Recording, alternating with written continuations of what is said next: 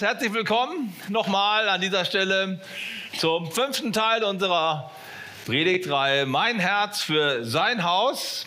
Heute ist der große Abschlusstag gekommen. Dankeschön. Und wir werden am Ende der Predigt die Möglichkeit haben, mit den Umschlägen, die hier auf, der, auf den Stühlen liegen, Gott zu ehren mit dem, was er uns gegeben hat. Jeder darf einen Betrag draufschreiben in auf diesen Zettel dort in den Umschlag reintun und ähm, dann nachher nach vorne bringen. Und während die Predigt läuft, kannst du nochmal mit Gott zu sprechen. Preis dem Herrn, wir haben insgesamt schon 15.000 Euro zusammengelegt, allein durch die Bereichsleiter unserer Kirche und noch ein paar andere Mitarbeiter. Das ist großartig, das ist schon mal eine gute Vorlage, denn wenn wir das verwirklichen wollen, was Gott uns aufs Herz gelegt hat, dann werden wir ohne gute Mittel nicht weiterkommen. So vielen Dank für dein großes Herz heute und wir wollen Gott vertrauen. Auch am Livestream kannst du natürlich teilnehmen und das dann alles online machen. Ich freue mich, dass wir heute noch einmal reinschauen dürfen in den Herzschlag dieser Kirche, denn wenn wir Geld sammeln, wenn wir etwas zusammenlegen, dann muss ja auch immer klar sein, wofür macht man das eigentlich? Für was soll denn das gut sein? Was ist der Sinn und Zweck? Und alleine das macht eigentlich Sinn, darüber nochmal nachzudenken, damit ich weiß, wohin gebe ich denn und was wird dadurch ausgelöst. Deswegen haben wir gedacht, wir sprechen in dieser Predigt einfach mal über den Herzschlag dieser Kirche und wir haben verschiedene Aussagen Aussagen, die zu uns gehören und wir haben versucht, die zu ordnen. Äh, David hat es schon hingekriegt mit einer kleinen Bergtour. Vielleicht habt ihr die Folie mal dabei. Genau, da kann man es sehen. Jede Kirche hat das entweder ausgesprochen oder unausgesprochen auch im Programm. Jede Kirche hat Werte. Jede Familie hat Werte. Ob du die kennst oder ob du sie nicht kennst, die sind da. Das ist äh, bei uns eben ähm, zum Ausdruck gebracht worden in, in vier Sätzen. Wir lieben Gott, wir lieben Menschen, wir lieben das Leben und wir lieben die Kirche. Das sind die Werte, die uns steuern, wenn wir hier miteinander unterwegs sind. Und wir haben eine Mission. Wir möchten gerne, dass wir als Menschen hier in dieser Kirche Gott erkennen, Freiheit erleben, ihre Bestimmung entdecken und dann einen Unterschied machen. Das ist unsere Mission, Menschen zu helfen, auf dem Weg zum Ziel Gottes mit ihrem Leben Schritt für Schritt nach vorne zu gehen. Das führen wir dann noch aus in Next Steps. Auch heute wird es wieder eine Gelegenheit geben. Aber das alles sind nur, sind nur Dinge, die uns eigentlich helfen, die eigentliche Vision, nämlich den Gipfel des Berges zu erreichen. Und auf diesem Gipfel des Berges, da sehen wir eine veränderte, eine, eine veränderte Zukunft, ein verändertes Land, eine veränderte Kirche. Und wir glauben, dass Kirche dann einen echten Unterschied macht. Und wir träumen von einer Kirche, die voll des Heiligen Geistes ist. Wir glauben an eine Kirche des Heiligen Geistes. Dafür wollen wir alles geben, damit das geschieht. Wir glauben an eine Kirche der Entscheidungen, wo Menschen klare Entscheidungen treffen, weil sie wissen, es gibt eine Entscheidung dafür oder dagegen. Wir haben verstanden, dass Gott gut ist und wir können uns entscheiden. Es ist so wichtig, dass Menschen nicht einfach irgendwie so dabei sind, sondern dass sie eine Entscheidung treffen. Das soll hier in der Kirche immer wieder möglich sein. Wir glauben und wir wir, wir träumen von der Kirche der Berufungen, wo Menschen ihre Berufung von Gott erkennen und in die Bestimmung ihres Lebens kommen und dadurch ihr Leben reich wird, kraftvoll wird, sinnvoll wird. Wir glauben und träumen von einer Kirche, die klar ist, eine Botschaft hat, die Orientierung gibt, wo Menschen sich daran festhalten können. Und wir glauben, das ist der letzte Punkt heute, an eine Kirche, die sichtbar ist, eine unübersehbare Kirche. Und das möchte ich gerne heute in drei, in drei Punkten ausführen. Kirche der Sichtbarkeit bedeutet, wo soll denn die Kirche sichtbar werden? Sind drei Punkte, die ich gerne mit euch gemeinsam durchgehen möchte. Das erste ist, wir brauchen eine Kirche, die sichtbar ist in der himmlischen Welt. Zweitens, wir brauchen eine Kirche, die sichtbar ist in der gesellschaftlichen Welt. Und drittens, wir brauchen eine Kirche, die sichtbar ist in der persönlichen Welt, im Eins zu eins. Wir brauchen eine Kirche, die bekannt ist in der Himmelswelt, die sichtbar ist in der Himmelswelt. Und das ist tatsächlich auch die Berufung, die Paulus im Epheser Kapitel 3, Vers 9 zum Ausdruck bringt. Wir wollen da noch mal kurz reinlesen. Da heißt es, bisher war Gottes Plan ein verborgenes Geheimnis. Doch jetzt sollen sogar die Mächte und Gewalten in der unsichtbaren Welt durch die Gemeinde, durch die Kirche, die ganze Tiefe und Weite von Gottes Weisheit erkennen. Was für eine starke Aussage. Frage. Durch die Kirche, durch das, was wir hier machen, sollte sogar die unsichtbare Welt beeinflusst werden. Die unsichtbare Welt verändert werden. Und ich möchte mal Folgendes sagen. Nur eine Kirche, die den Himmel bewegt, kann die Welt verändern. Nur eine Kirche, die den Himmel bewegt, kann die Kirche, kann die Welt verändern. Deswegen, es braucht zunächst einmal eine Sichtbarkeit in der unsichtbaren Welt. Eine Kirche, die Bedeutung hat, die Gewicht hat in der unsichtbaren Welt.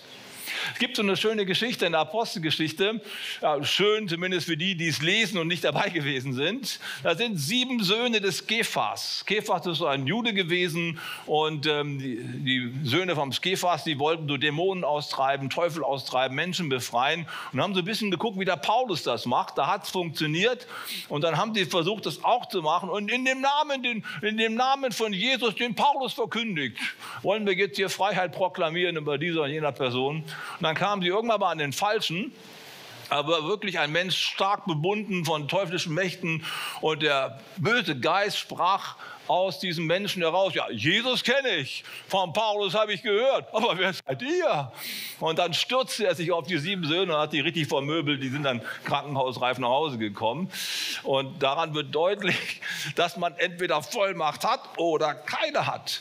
Wir brauchen eine Kirche, vor der der Teufel Angst hat. Amen. Das war klar und kräftig, ja. Wir brauchen eine Kirche, vor der die Finsternis zittert. Warum? Weil so viele Menschen von der Finsternis gebunden sind. Es gibt so viele Menschen, die belastet sind, wie wir uns auch immer das vorstellen. Das sind jetzt schon ziemlich krasse Beschreibungen in der Bibel mit Dämonen und so weiter. Aber es gibt so viele unterschiedliche Weisen, auf die Menschen gebunden sind, gefesselt sind und in der Dunkelheit festgehalten werden. Es braucht eine Kirche, die bekannt ist in der Himmelswelt, damit Menschen auf der sichtbaren Welt in die Freiheit hineingebracht werden. Das ist so wichtig. Vor zwei, drei Jahren habe ich ein Buch gelesen von Jim Kimballa. Ich habe davon, davon schon mal erzählt. Aber heute ist der richtige Moment, es nochmal zu tun.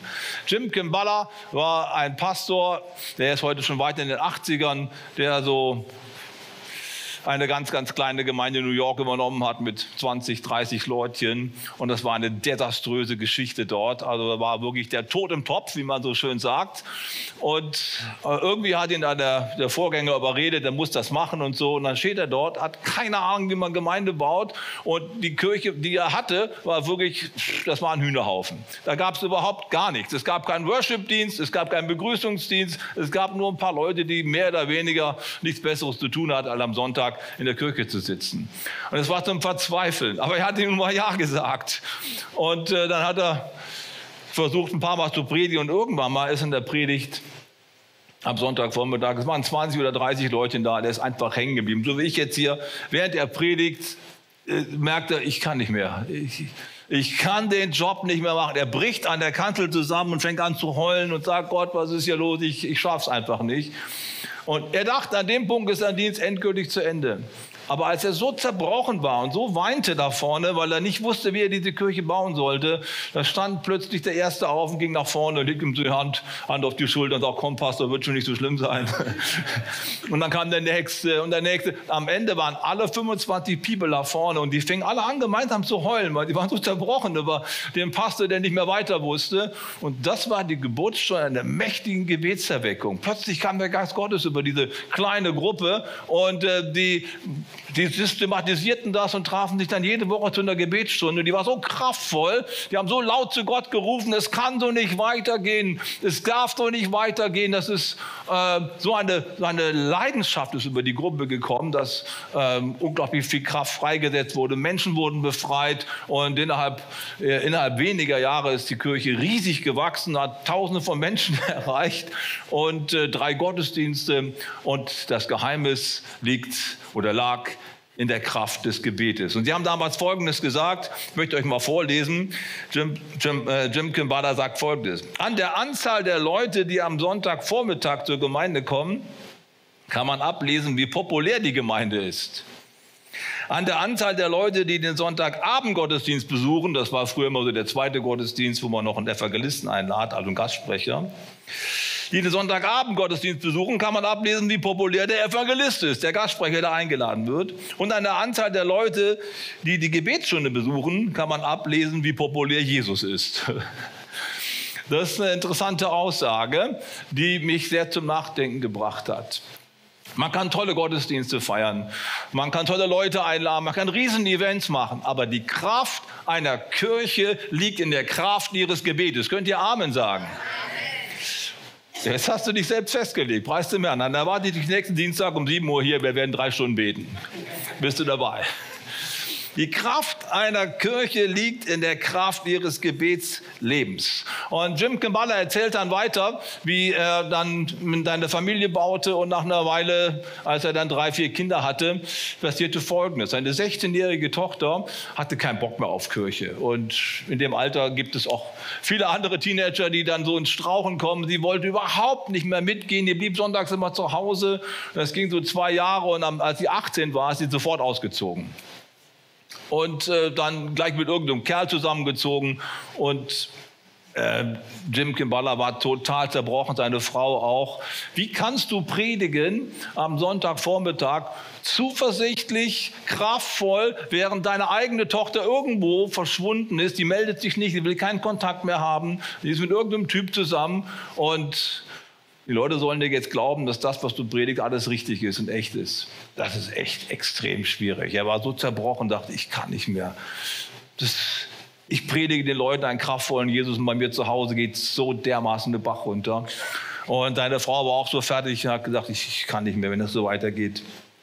Irgendwann ist am Dienstagabend, Dienstagabend war mit der Gebetsstunde, ging er in die Gebetsstunde, es waren hunderte von Leuten da und er hat immer vermieden, seine persönlichen Probleme in das Gebetsleben reinzubringen, weil er wollte, dass für andere gebetet wird.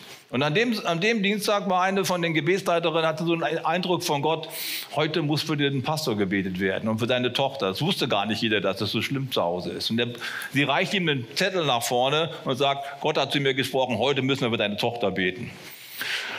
Also hat er gesagt, okay, ich habe den Zettel bekommen und hat es kurz erklärt, wollen wir mal gemeinsam beten. Und die Kirche sind auf die, auf die Knie gefallen. Da war so laut das Gebet. Die haben geschrien zu Gott. Das ging bestimmt zwei Stunden. Gott, wir werden diese Tochter dem Teufel nicht überlassen. Teufel, du musst die losgeben. So ungefähr haben sie gebetet. So beschreibt er es in seinem Buch. Das war so ein kraftvolles Gebet. Als er nach Hause kam, am Abend sitzt seine Frau im Sessel und er sagt, Frau, es ist vorbei. Was ist vorbei? Unsere Tochter ist gerettet. Also, wenn es einen Gott im Himmel gibt, dann kann er unmöglich dieses Gebet überhört haben. Das kann überhaupt nicht sein. Ich sag dir, es wird irgendwas passieren. Und es passiert etwas. Am nächsten Dienstag stand plötzlich seine, am nächsten Donnerstag, Entschuldigung, stand plötzlich seine Tochter vor der Haustür morgens. Er war nach oben im, im Büro und ähm, seine, seine Frau ruft ihn, komm mal runter, da ist jemand gekommen. Und da war deine Tochter da und dann haben sie sich dann fiel sie ihm in den Hals, fing an zu heulen und sagte, oh Papa, ich habe ich hab irgendwie, ich habe einfach gemerkt, das geht gar nicht, was ich hier mache. Ich habe ich hab euch, ich hab euch so, so, es euch so schwer gemacht und hey, bitte vergib mir.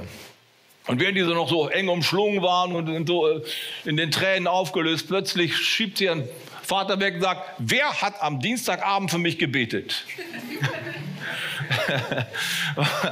Und dann sagte, wieso, wie kommst du da drauf? Ich sag dir eins, Papa, mir ist was Merkwürdiges passiert. Am Dienstagnacht, als ich eingeschlafen bin, habe ich einen Traum gehabt, der hat mich total geschockt. Als ich morgens aufgewacht bin, ich war schweißgebadet. Ich habe mich gesehen auf einer abschüssigen Straße und es ging immer tiefer runter und ich habe den Halt verloren und ich rutsche und ich rutsche und ich rutsche und ich wurde runtergezogen, eine tiefe Schlucht und da bin ich aufgewacht. Und dann habe ich gewusst, es, es kann so nicht weitergehen. Mein Leben geht richtig bergab und deswegen bin ich heute Morgen gekommen. Ich muss die Kurve kriegen. Und sie hat die Kurve gekriegt, hat später einen Pastor geheiratet und ähm, war eine kraftvolle Verkündigung des Evangeliums. Ja? Ich sage, das Erste, was wir brauchen, ist eine Kirche, die sichtbar ist in der himmlischen Welt, in der unsichtbaren Welt bekannt ist. Denn die Kraft einer Kirche liegt in der Kraft ihres Gebetes. Amen. Damit sollten wir anfangen, wenn wir darüber nachdenken, was ist eine sichtbare Kirche. Das Zweite ist, wir brauchen eine Kirche, die in der gesellschaftlichen Welt sichtbar ist, also im öffentlichen Leben.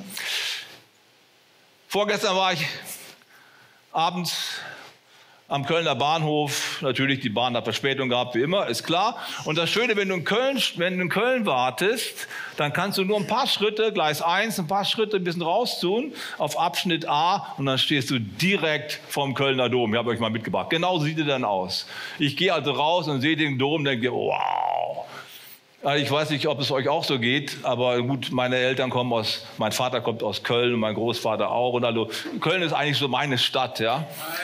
Ja, das darf ich ja gar nicht so sagen, aber um es euch ein bisschen zu erklären, ich, ich sage es euch, wenn ich auf der Autobahn fahre oder selbst da, wo ich aufgewachsen bin in Bonn, manchmal bei schönem Wetter, kann ich den Kölner Dom sehen. Und wenn ich den sehe, dann berührt es mein Herz. Es ist irgendwas Besonderes mit diesem Haus, mit diesem Dom.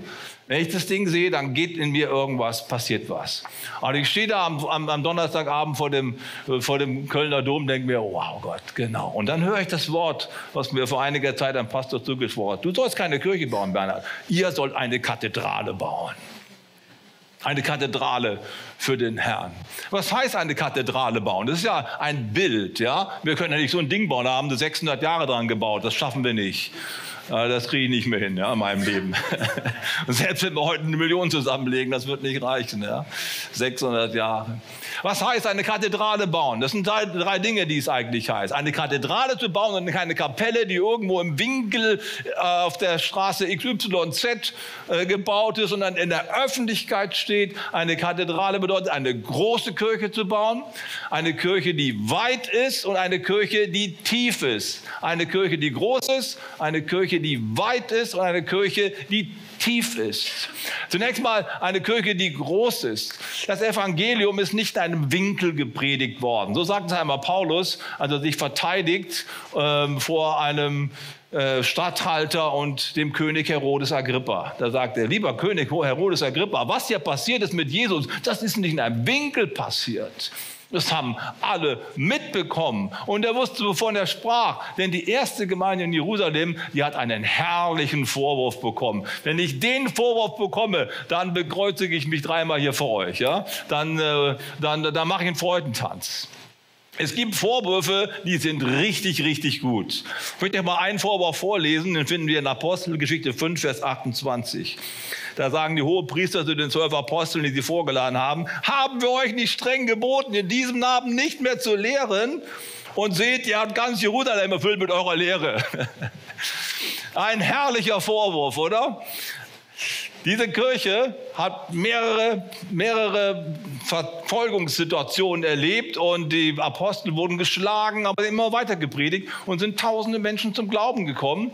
Und die hohen Priester, die kriegen die Krise. Wir haben euch doch verboten, in diesem Namen zu predigen. Jetzt sind alle in der, alle in der, in der Stadt wissen Bescheid und ihr seid eigentlich unübersehbar und unüberhörbar. Das geht doch nicht. Was für ein Vorwurf. Wie wäre es, wenn wir den Vorwurf bekommen könnten? Seid ihr dabei? Amen.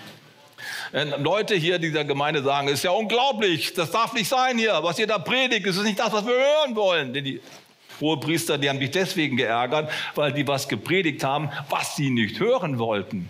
Und ich sage euch eins, das Evangelium zu verkündigen ist ein Skandalon, ist ein Skandal. So sagt es Paulus im 1. Korinther Kapitel 2. Was wir predigen, ist ein Skandal für die Griechen und ein Ärgernis für die Juden. Ja, das Evangelium zu predigen ist eine Herausforderung, weil wir einen Weg zum Heil predigen, der für alle Menschen gilt und der Menschen verändert. Und nicht jeder mag das.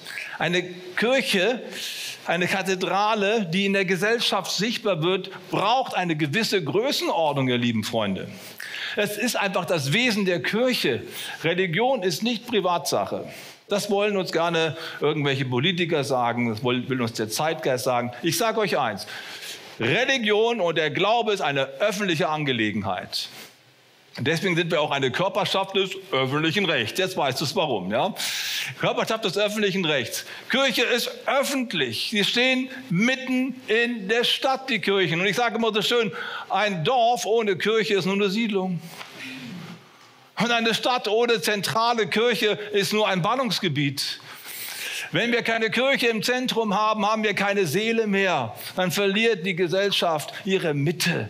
Und deswegen braucht es Kirchen, die gesehen werden, Kirchen, die voll werden. Weißt du, als ich zum Glauben gekommen bin vor vielen, vielen Jahren, da bin ich nach Basel immer in eine Kirche gefahren. Das war wirklich eine große Kirche, eine alte gotische Kirche und die war voller Menschen. Jeden Sonntag gepackt, voll von jungen Menschen. Hunderte Leute waren dort und die Leute kamen von überall und ich dachte mir, so muss Kirche sein. Davon träume ich bis heute. Ja. Als ich nach Bayreuth kam, vor 30 Jahren, da habe ich mir alte Geschichten erzählen lassen von einem Pfarrer, der nach seinem Ruhestand, muss man sich auch mal vorstellen, also wer ist schon älter als 65 hier heute? Irgendjemand? Horst, ja, jetzt, jetzt, ja, Horst hier, come on. Mit 75 ist er noch frisch und munter und will dem Herrn dienen. Also der ist mit 65 in Ruhestand gegangen und dann hat sein eigentliches Leben, seine geistliche Kraft erst angefangen. Die besten Zeiten liegen noch vor dir. Da hat er endlich mal Zeit gehabt, das zu machen, was er machen wollte und fing an mit Bibelstunden und ähnlichem mehr und es brach eine Erweckung aus. Pfarrer Preiser hieß der. Kirchenrat Pfarrer Preiser.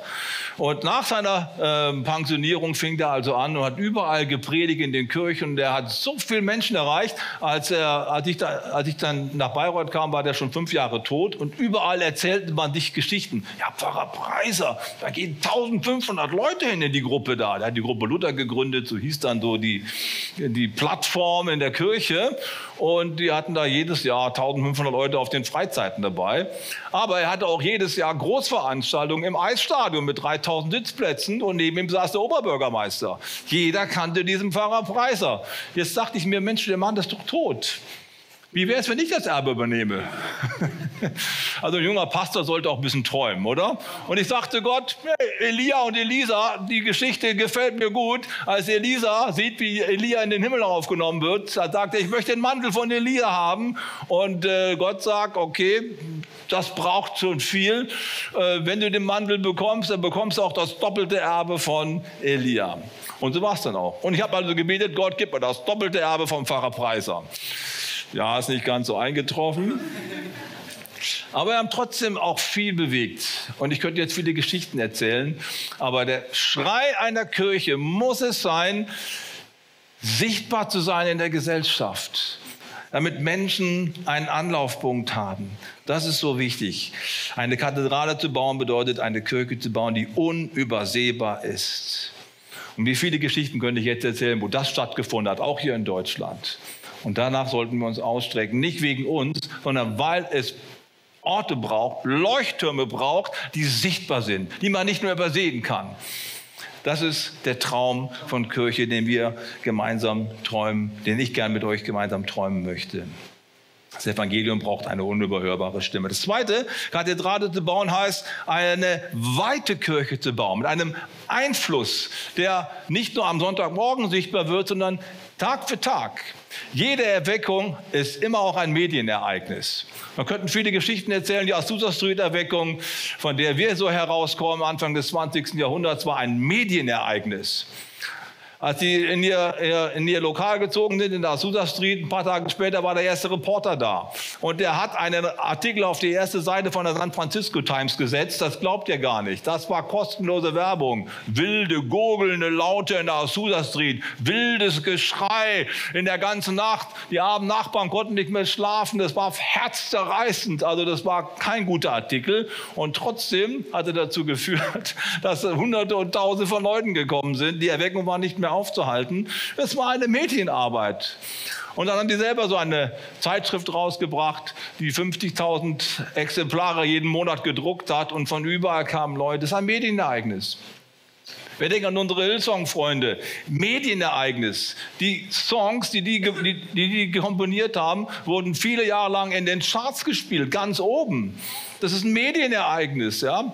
Ein Film ist in Hollywood gedreht worden. Medienereignis. Was wir brauchen, ist eine sehr, sehr, sehr gute Medienarbeit. Und zwar über viele Kanäle, ob das Instagram ist oder TikTok oder YouTube, was auch immer.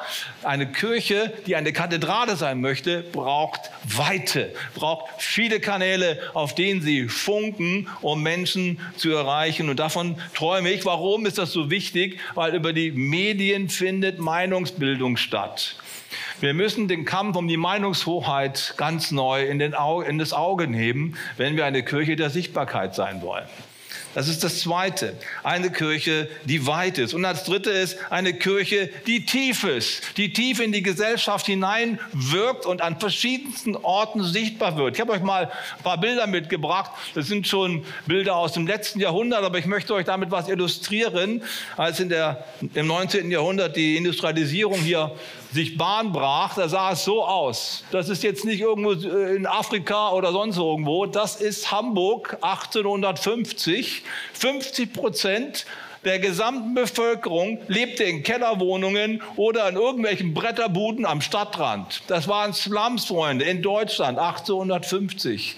Man nannte das Pauperismus. Wenn du mit angestrengtester Arbeit trotzdem nicht genügend verdienen konntest, um deinen Lebensunterhalt zu bekommen. Hier bei uns um die Ecke im, äh, im, Ruhrgebiet sah es ganz genauso aus. Entwurzelte Menschen, Tausende, Hunderttausende, ja Millionen von Menschen, die aus dem Osten kamen, um hier äh, die Kohle zu, äh, zu graben und den Stahl zu machen. Die hatten alle kein richtiges Zuhause. Wohnungsnot. Heute Damals sah es doch ganz anders aus. Und es sah fürchterlich aus, auch in den, in den Häusern und Wohnungen, wo Menschen gewohnt haben. Das nächste Bild macht es deutlich. Wenn wir ein bisschen mehr Zeit hätten, dann könnten wir jetzt mal die Kinder zählen, wie viele da in einem einzigen äh, Apartment sind. Das ist ein einziges Zimmer, was sie haben. Und Plumpsklo draußen im Garten, das war's. Da sind also zehn oder noch mehr Leute in so einem kleinen Zimmer. So haben die gehaust. Du kannst dir vorstellen, wenn du den ganzen Tag so auf der Pelle sitzt. Und das Bett das Bett wurde vermietet. Viele Arbeiter hatten keine Wohnung, die hatten nur ein Bett und das auch nur acht Stunden am Tag. Das konnte man sich mieten. Da waren drei Leute im Bett, die haben sich das gegenseitig quasi immer so abgewechselt. Das war alles. Die hatten gar kein Zuhause. Ihr könnt euch gar nicht vorstellen, wie es vor 150 Jahren in Deutschland ausgesehen hat. Eine fürchterliche Armut. Und wer tut etwas dagegen? Wer steht auf und sagt, daran müssen wir was ändern? Einer meiner großen Heroes steht auf. Das ist Johann Hinrich Wiechern, der die Diakonie und die innere Mission in Deutschland gegründet hat. Der steht 1848 mitten in diesem Chaos. Nee, das ist er nicht. Das kannst du nochmal ausblenden. Äh, der steht mitten in diesem Chaos, steht der auf auf dem ersten deutschen Kirchentag 1848. Revolution ist im Lande, überall äh, gehen Leute auf die Straße, die haben die Schnauze voll von diesen Umständen. Und er stellt die Frage, wie konnte das passieren? Warum haben wir Revolution im Land? Warum geht es uns so schlecht? Und er sagt, wir müssen eine richtige Volkskirche sein, eine sichtbare Kirche und zu den Leuten gehen, die wir verloren haben. Das sind Tausende, Hunderttausende, die wir gar nicht mehr, denen wir gar kein Angebot machen. Die sind gar nicht mehr nachgekommen mit dem kirchlichen Dienst. Und dann steht er dort und hält die berühmte Stegreifrede. Und in meinem Unterricht auf Berühr, Chrissy, ich die, mache ich immer die Herausforderung, stell dir einmal vor, du hast, du, hast, du, hast, äh, du hast eine halbe Stunde Zeit und einem großen Auditorium mal zu sagen, was dein Herzschlag ist, was jetzt passieren müsste.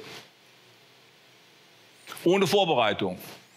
Du bist ja nicht vorher gefragt worden, ob du als Starredner kommen möchtest. Der ist also dort und irgendjemand sagt, komm doch mal auf die Bühne, sag auch mal was.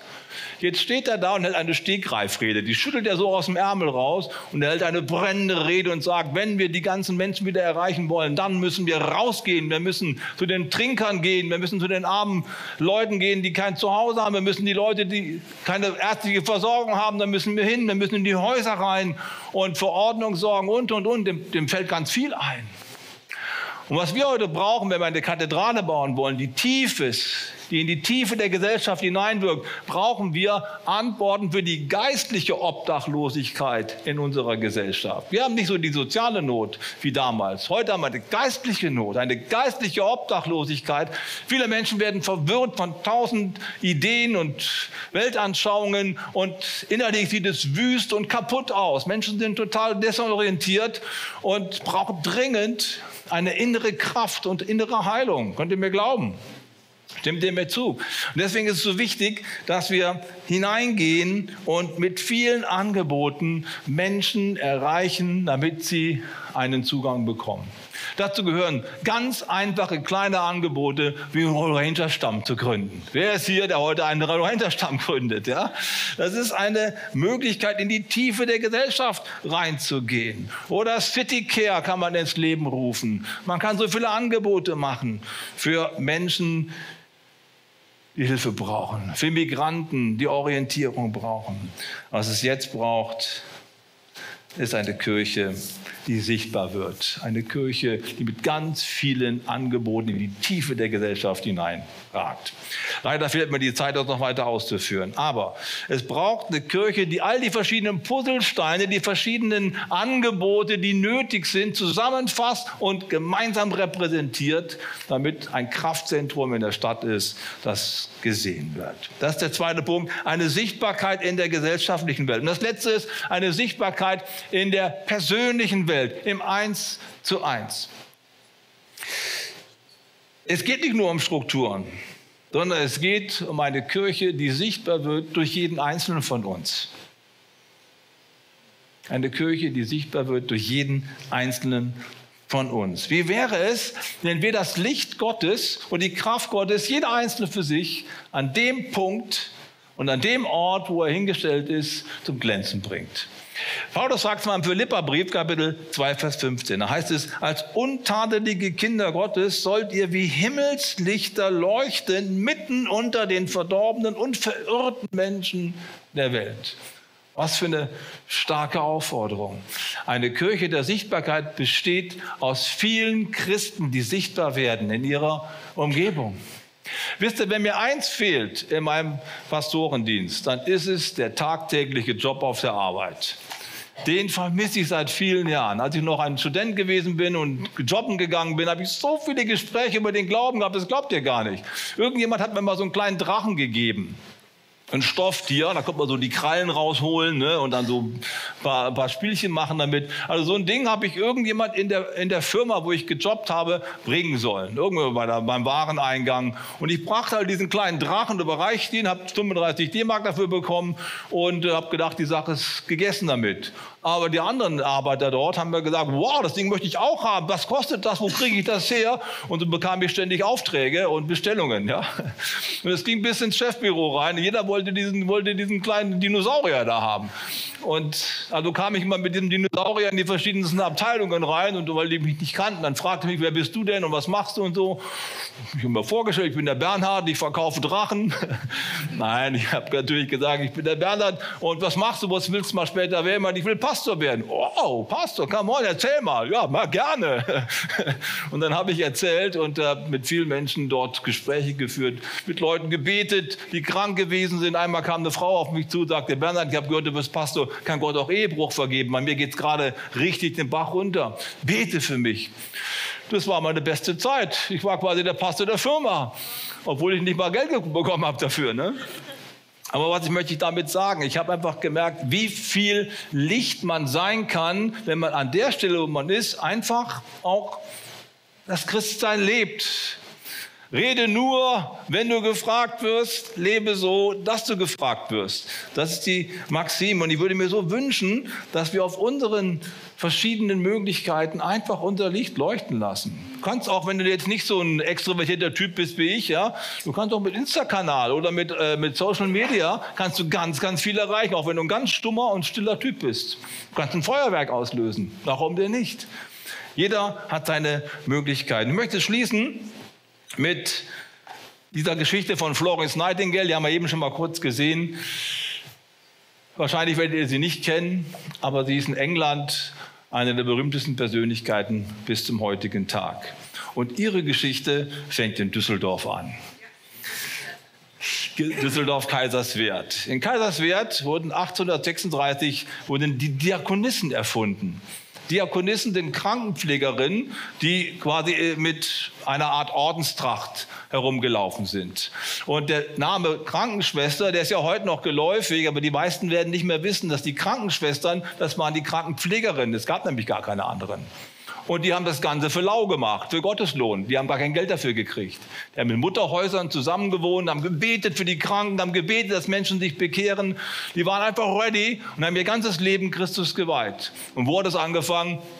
In Düsseldorf, 1836. Und die sind in ihrer Ordenstracht ins Ruhrgebiet gegangen und in diese Häuser, die wir eben gesehen haben, sind die reingegangen. Da gab es Inzest, Vergewaltigung, Trunken, äh, Trunkenheit und alles Mögliche.